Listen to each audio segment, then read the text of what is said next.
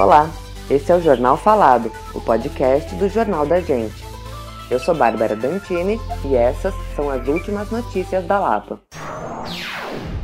A subprefeita Fernanda Galdino foi exonerada após o coordenador de Planejamento e Desenvolvimento Urbano da subprefeitura, Rogério Marim, ser preso em uma operação do Ministério Público.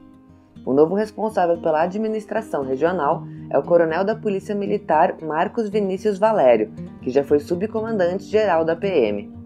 A ação, chamada de Operação Vesúvio, investiga a venda de alvarás e cobrança de propina de comerciantes para a realização de eventos em ruas, principalmente na região da Pompeia. Segundo a investigação, os valores cobrados para a liberação chegavam a 30 mil reais. Na casa de Marim foram encontrados 20 mil reais em dinheiro, e além dele, também foi preso Agnaldo Biasioli, que não é funcionário público, mas seria um intermediário no esquema de facilitação dos alvarás. Ele também foi preso em casa, onde foram encontrados 12 mil dólares. O inquérito que levou às prisões é um desdobramento da denúncia realizada em 18 de abril pelo vereador delegado Palumbo, que recebeu através de seus canais de comunicação a informação sobre um possível crime de corrupção. Em maio, o vereador acompanhou presencialmente a prisão em flagrante de uma funcionária da subprefeitura que cobrou 15 mil reais de um comerciante para a liberação de termo de permissão de uso para trabalhar com um carrinho de comida na rua. No dia 24 de agosto, o Mercado Municipal da Lapa comemorou seus 68 anos.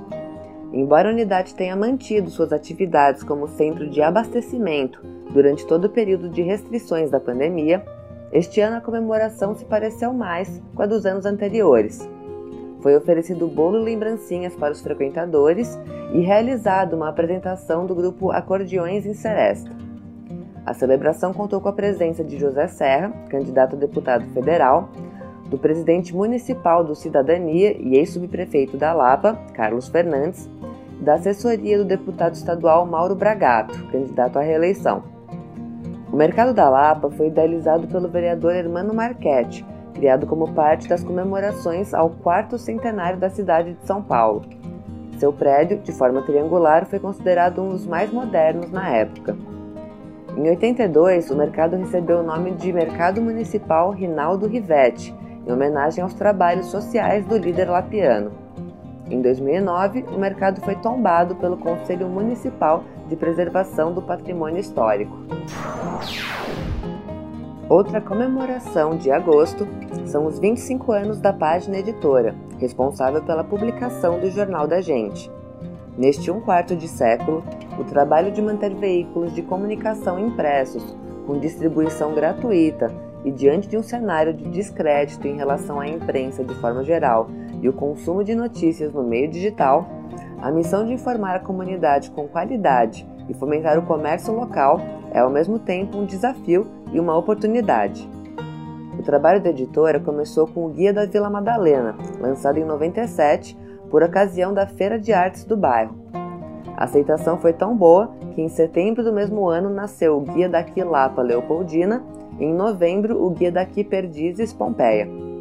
Outras publicações vieram depois, como a revista Vila Mais e especiais temáticos, como o Guia da Vila para Turistas, em inglês e espanhol, e o próprio Jornal da Gente, que cobre os acontecimentos dos distritos da Lapa, Barra Funda, Vila Jaguara, Jaguaré, Perdizes e Vila Leopoldina.